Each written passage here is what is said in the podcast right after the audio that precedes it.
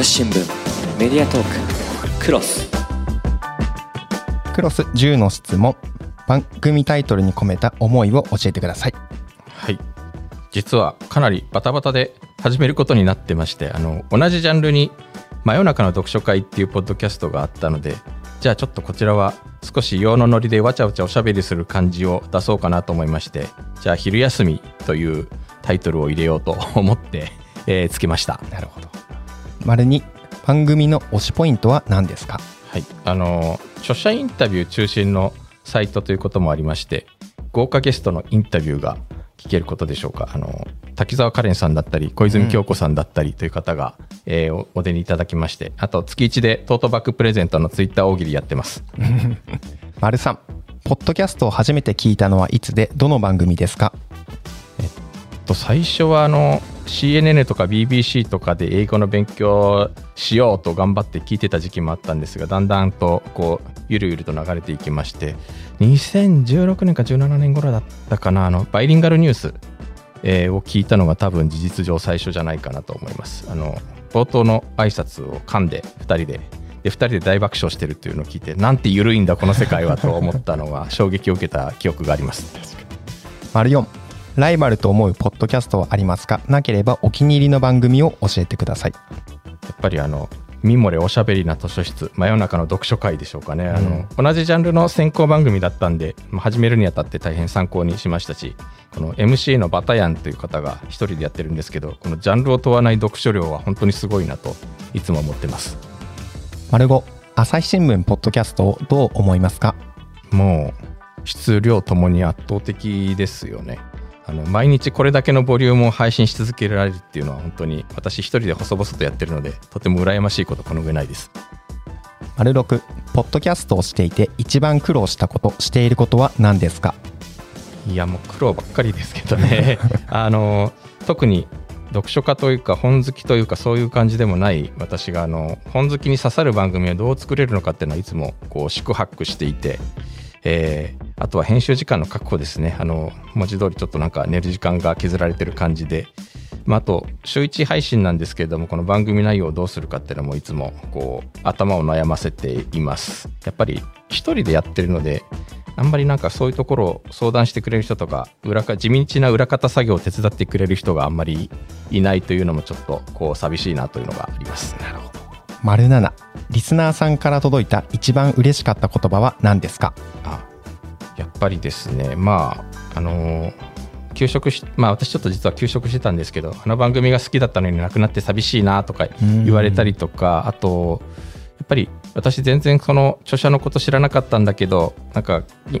インタビュー聞いて興味が湧いたから本を買いましたとかやっぱ言われると一番嬉しいですね。丸8いろんな選択肢がある中でポッドキャストを始めた理由は何ですか？やっぱりリスナーの反響が温かいことですかね。あのあと私あのポッドキャストの独特の間が好きでして割とあの動画だとどんどん間を詰めて圧縮していく作業だと思うんですけどポッドキャストはちゃんとリスナーに余裕を持って聞かせてえーいく作業が重要だったりするんであえてこう空間を挟んだりとかそういうのしますよね。そういうのが私は結構好きです。丸9ポッドキャストをめぐる状況に何か不満はありますか？そうですね、もう少しなんかこう、マネタイズできるといいんですけどね、日本まだ投げ銭以外の仕組みが整ってない感じなので、あと、まあもうちょっとやっぱり、たくさんの人の生活習慣に広まればいいのになとも思います。丸10ポッドキャストで目指すゴールは何ですか？えーリアルイベントでファンミーティング、やっぱり見える形でこう対面することが一つの目標です。ということで本日は、えー高所高実本好きの昼休みより、えー吉野太一郎さんにお越しいただきました。吉野さんよろしくお願いいたします。よろしくお願いします。そして朝日新聞からは私、あえー飯沼正人と総合プロデュース本部の中島信也さんです。よろしくお願いいたします。よろしくお願いします。同じ朝日新聞ですけどね。そうですね。そうなんですよ。久々のクロスということでね。クロスはね、あの、他のポッドキャスターさんをお招きして、ポッドキャストについて語ってもらおうという企画なんですが、はい本日は、あの、同じ朝日新聞の、なんかあの、高所高実編集部に所属していらっしゃる吉野さんが、えっ、と、展開している高所高実本月の昼休みのポッドキャストということで、お越しいただきました。よろしくお願いします。よろしくお願いします。外部の方から分かりづらいと思うんですけど、朝日新聞ポッドキャストとしてこう、えーその集約された部署でやっているポッドキャスト番組とは別に、唯一、あの、続いている朝日新聞の別のポッドキャスト番組が、高所浩二さんなんですよね。そうなんですよね。はい。はい。なので、まあ、さ社内のポッドキャストなんですけど、ちょっと別で編集してるっていうところで、うんはいはい、あのーお呼びしたっていう。そうですね。はい。また、また後でね、話も出ると思うんですけど、あの、ポッドキャストの我々の先輩にも当たるのかなっていうふうな経歴もお持ちなので、ちょっとその辺もね、うんこううんポッドキャスターとしてちょっと取り扱っていきたいなと いうふうなところだったんですけれども、まずはあれですね、その高所高実の編集部の、あの、まあ、編集部員というふうな形でもあるんですよね、吉野さんは。そうですね。まあ、編集部といっても、はい。社員は編集長と私、えーしかいないので、編集部員は、あとビジネス担当がもう一人いますけれども、はい。まずその高所高実っていうのは、ちなみにどういうウェブサイトになるんでしょうか？あもうそうですね、一言で言うと、あの書籍の情報サイト、本を、えー好きな方が、まあ、本本の情報を知るためのサイトということでやっております。例えばどういうふうな情報、インタビューとかが載ってるんですかね？そうですね、いあのまあ、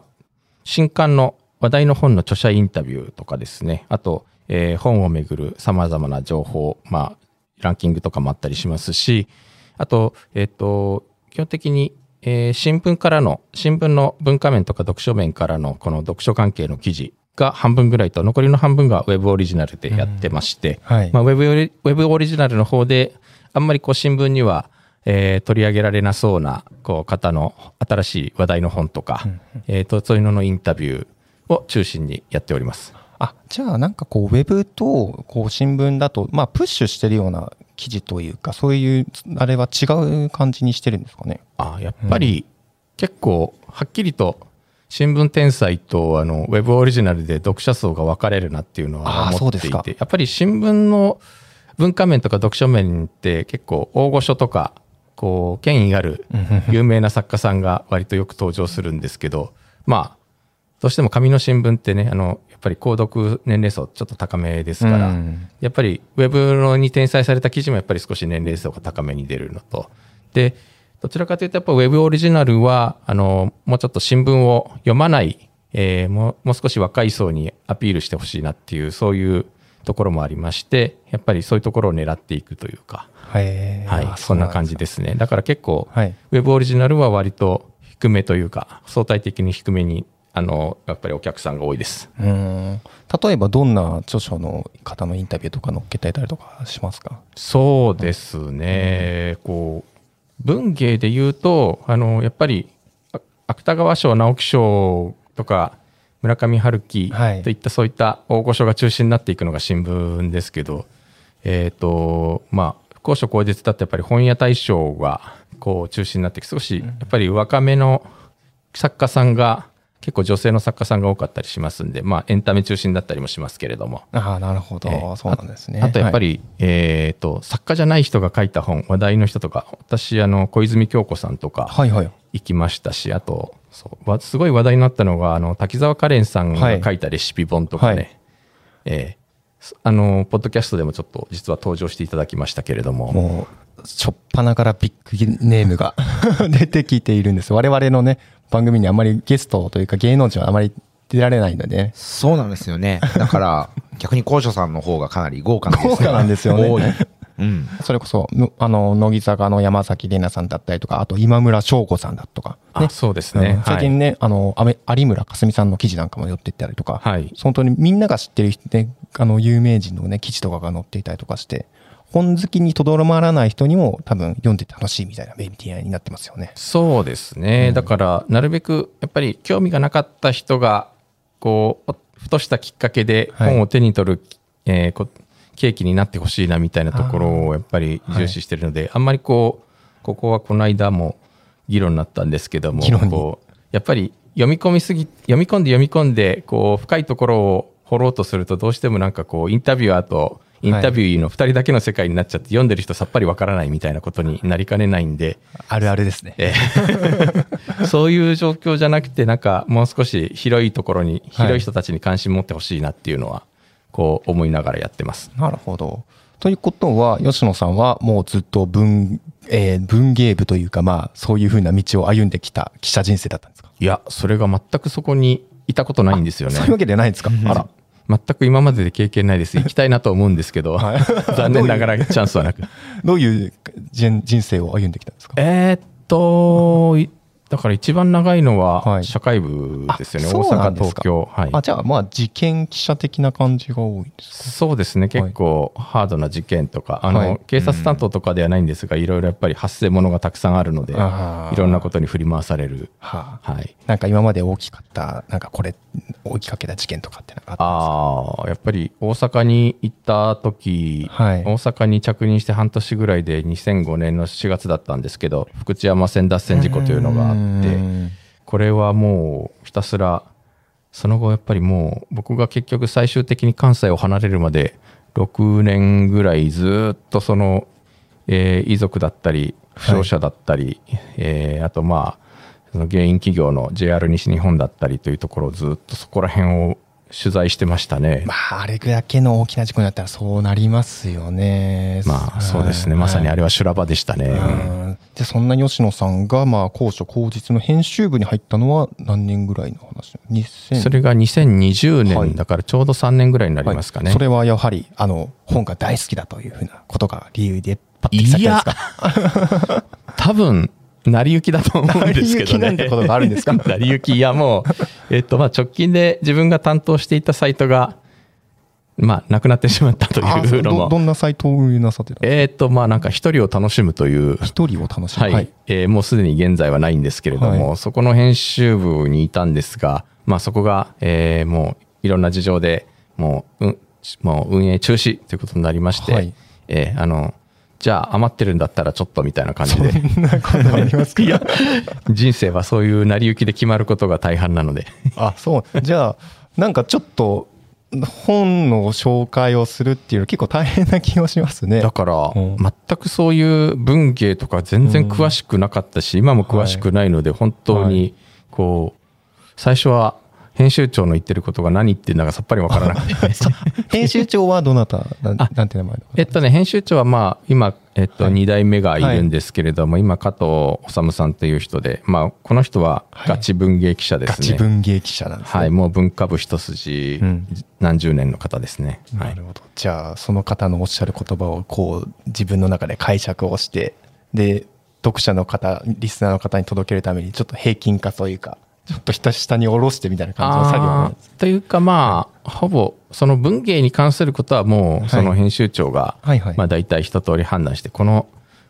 この作家さんのこの本はどうだろう？この作家さんそもそも誰だろう？みたいなところからうーんそうねこのクラスだったらどうかな？みたいなそういう判断をするのがまあ編集長だとすると、うん。私は逆にこうあんまり本をあんあんまり本好きに馴染みがないであろう。でもなんか結構人気はあるであろう。例えばそれこそ滝沢カレンさんとかもそうでしたし、えーこんな人がこんな本を出すんだけどはい。ちょっとインタビューしてみたらどうだろうかみたいな提案をしてみて、えーでまあそれを編集会議にかけてでまあ毎週決めていくっていう感じですかね。なるほど、じゃあこうウェブでこう誰もが見て楽しんでいるような感じのコンテンツに仕上がっているのは、まあ、吉野さんの結構おかげもちょっとあるのかなっていう感じしますねあの中島さん。うん、そうですね。やっぱり、なんでしょう。こう、やっぱ、こう、すごいレ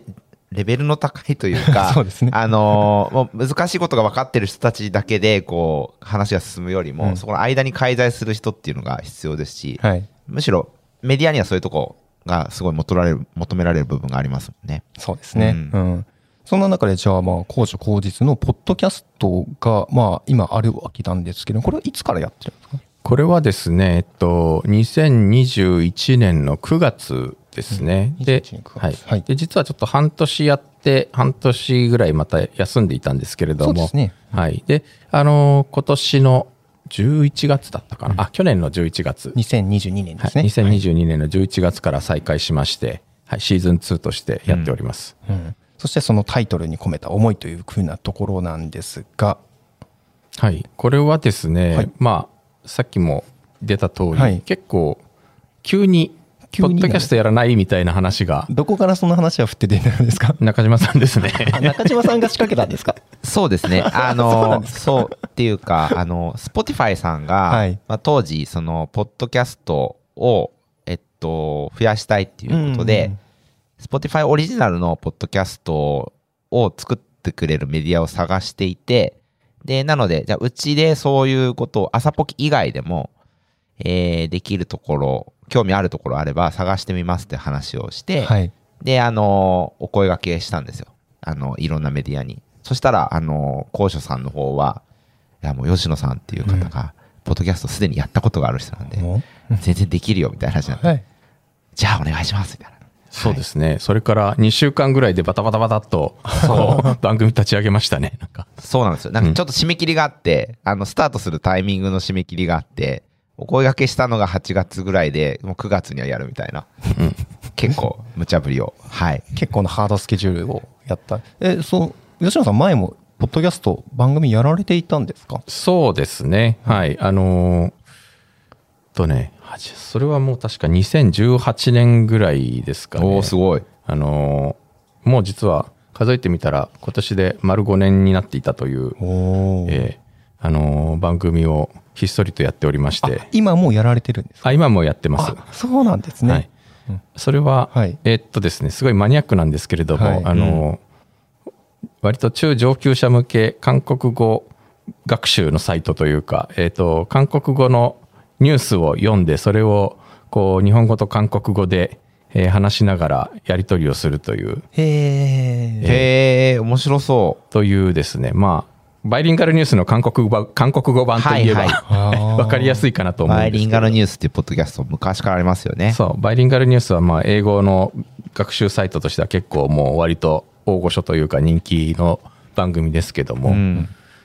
それそれの韓国語版みたいなのをもう実はえっ、と2000だから丸5年やりました、はい。はい、あじゃあ韓国語もご堪能なんですか？そうですね。さっきあの半年ぐらい休んでたという話をしましたけど実はその半年間はあのちょっと会社を休んで、はい。えーあの韓国にちょっと研究生活を、研究。えーう。ん研究所某なんか研究所が人気怪しい付きで。話ですか？あいや大したあれじゃないです。あの北朝鮮研究っていう、はい。えー名目での研究員を募集してたんですけれどもやっぱりなんか個人的にはそのまだコロナ禍で全然往来ができなかった時期だったんでなんか韓国に住めるみたいなのをちょっと魅力を感じて応募したら通っちゃったんで、あら。えー行ってきてました、はい。あそうなんですか。じゃあまあその韓国語を使ってポッドキャストをやっていたからじゃあまあポッドキャストにこう馴染みはこうあったわけなんですね。まあそうですね。うん。だから番組をどうやって立ち上げればいいのかとか、あとサーバーは何を使うとか、はい。まああとどういうふうにして録音してどんなふうなタイミングでだ、えー出していくみたいなのは基本的にうん。自分がやってた番組で試行錯誤したところを結はい。構活かしましたね。ああじゃあその辺の知見も生かしていったわそうけなんですね。そうなんです。よ。だから、メディアはそのネタはあるので、そのポッドキャストをやれる素養はあると思うんですけど、確かに。話せることいっぱりポッドキャスト自体をどうやるのかとか、でそのどういうトンマナがデフォルトであるべきなのかっていうのが分かんないので、やっぱこう、社内でそのメディアでポッドキャストできませんかって声かけても結構躊躇しちゃうところも多くて、そうですね、うん。はい。だその点、その、高所さんには吉野がさんがいるので、大丈夫みたいなところが、はい、すごい決め手になりましたね。そうかそれはあらゆるもうトントントントン進んでいって、メディアトーク。クロス。ながら聞きできるポッドキャストって私の生活スタイルにちょうどいい。朝日新聞のニュースレターに登録すると編集者が厳選したニュースがメールで届くよ思いがけない話題にも出会えるよね。ちょっと新しいニュースの読み方。朝日新聞。もう少し明るい感じの番組にしたかったってことで、まあ、あの本好きの昼休み。はい。っていう番組なんですね。そうですね。まあ、あのーじゃあ、先行する読書系ポッドサポッドキャスト、どんなのがあるんだろうと思って、調べてみたら意外と少ないんですけれども、やっぱりその中で、ちょっと目を引いたのが、その講談社さんがやっているミモレ、あの講談社のミモレっていう雑誌の編集部でやってた、その真夜中の読書会、おしゃべりな、えっとなえー真夜中の読書会、おしゃべりな図書室っていうタイトルで、これはあの女性の、まあ、バタヤンというえー MC が一人でこう、えーこんな時にはこんな本をおすすめしますみたいなことをこうしゃべるサイトなんですけれども、うんはい。まあ割とその夜系のなんかしっとりした感じの雰囲気ですかね。そうそうそう、はい。夜系のねあの、に聞きながら寝落ちしてくださいみたいな、そんな感じのうん。サイトだったんですあまあポッドキャストだったんですけれども、なんかまあじゃあ先行してそういうのがあるんだったらうちはもうちょっとこう賑やかな感じであと編集部のキャラクターとかも見ているとなんかわちゃわちゃとおしゃべりする賑やかな感じがいいかなと思って、こう昼休みっていうタイトルをつけてみたという感じですかね。えーそうなんですね。その編集部も結構わちゃわちゃした感じな雰囲気なんですね。まあそうですね、はい。まあ編集長も基本的には陽気な人なんで。ライターさんもそんな陽気な人たち、そうですね。割と30代ぐらいの女性が多いかなと思いますけど、うん。あのまあみんな皆さんとても元気で活発な方なのが多いので、ううん。ちはなんかこう夜中っていう意味じゃないよなみたいな思って、確かに。聞いてると本当明るい感じにね、番組になってますもんね。はい、まあそんな感じを出そうと思ってはいなるほど。そしてじゃあ2番目の方で番組の推しポイントというふうなところですけれども、えっ、とやっぱ著者インタビューというふうなところで、まあ豪華なゲストのインタビューがたくさん聞けますよね、本当にね。それこそ初回の方だと滝沢カレンさんが登場してますもんね。そうですねだからあれもまあ本当にたまたまこうたまたまその番組を始めたタイミングで、うん。滝沢カレンさんがあまあ滝沢カレンさんのそのレシピ本で「カレンの台所」っていうちょっと変わった面白い本があったんですけれどもその本がレシピ本大賞っていうこう賞を大賞を取りましてでその大賞を取ったんでぜひ取材をお待ちしていますみたいなこうこうオファーがありまして、はい。じゃあ音声どうですか、うん。ちょうどあの実は滝沢カレンさんあの高所高実で小説を書くという連載をやっていてあ、そうなんですね。そう、はい。あのまあ、それもあってこう2回分出ていただきましたけれどもそその時はどういうふうなお話印象だったですか？あいやーだからですねまあレシピ本もそうだしその書いてる小説の連載もそうなんですけれども割と私あのそのお話しする前はすごい天然な人かなとそうですね。テレビで見る印象はそんな感じですよね。にもそんな。そう。まあ確かにそういう部分もありつつなんですけれども、あの、意外とだから、私はその将来こういう目標があって、で、この、えー部分はこういう段階で位置づけてるからみたいなことをすごくこう、はっきりと、あの、おっしゃっているので、で、レシピ、レシピ本に関しても、その私別にあの自分が表紙に出たりとか自分の写真がこうバーッとこう本の中に出てくるようなそういう本作りたくなかったって言ってから彼の台所も滝沢さんの写真一枚もないんですよね。あ、載ってないんですか？載ってないんですよ、うん、珍しいですね。そのタレントさんの本にしては。そうだからあえてそういう、いまあ、いろんな本を出さないかっていうオファーがあったんだけれどもやっぱりそれでもいいかっていうのでそれでいいというので出した出版社を選んだって言ってましたから結構相当しっかり自分のブランディングもそうだしあの将来に至る道のりとかも考えてる人なんだなっていうのはなんかすごく感じましたね。むちゃくちゃ意外性がありました本ね。当ですねうん。確かにその辺のね、あの、滝沢カレンさんのそのパーソナリティもやっぱインタビューとしてポッドキャストで聞くとなんかすごいなんか、なんか意外な感じのやっぱ受けますよね。そうなんですよね、意外な一面というかね本当に、うんまたね、あの、その滝沢カレンさんのその本も面白いんですよね。その、レシピなんだけれども、分量とかが結構適当というか、なんていうの独特な表現してるんですあえてねそうだから分量の数字は全く出てこないんですよね、あれ、ううん。ん、あのちょっと今手元にないんだけれども、はい。なんかしかもすごくフィーリングというかあのなんだっけ鶏肉が喜ぶぐらいの量みたいな そういう書き方をしていて。謎。いやまあなんか何度かそれで作ってみたことあるんですけど意外とそれなりにできるんですよねあれああ、そうなんですか。ええあ吉野さんも作ったんです、ね。あ何回か作りましたあのいやあの美味しくできましたちゃんとあ、そうでしたか。えええーあ、確かになんか他になんか醤油をドバドバドバとか入れるとか、そんな風な書き方もなんかしてたかな。そうそうそう。あれはね、あの、あれ意外といいです。なんか、あの、急いで作れる、簡単に作れるものも結構たくさんあるので、んえーまあ、あの、滝沢さんの料理好きな面も分かって面白いです、あれは。そうですね。またそのね、本、本にどういう風な思いをつけ、あの、かけて作ったのかとか書いたのかとかっていう風な思いもね、やっぱインタビューなさっていて、やっぱはいその辺もこう、高知浩二さんのポッドキャストならではですよね。そうですね、もう本当に、ただなんというか、ポッドキャスト始めては始めたはいいもののどういう番組にしていいかっていうのがなかなかこう思い浮かばずあのなんかねその、えー当時本当に始めた時全く一人だったんですよね。今はまああの相方みたいな人が一人できたんですけれども。ガンちゃんですか？ガンちゃん。えーその当時は本当に一人だったんでその一人でどう回していこうかって考えた時にでもうとりあえずこのいつも著者インタビューでやっている人にこうお願いをして音声もいいですか？みたいな感じでこう頼んで OK が出た人にところに OK が出た人のところに行って、はい。あの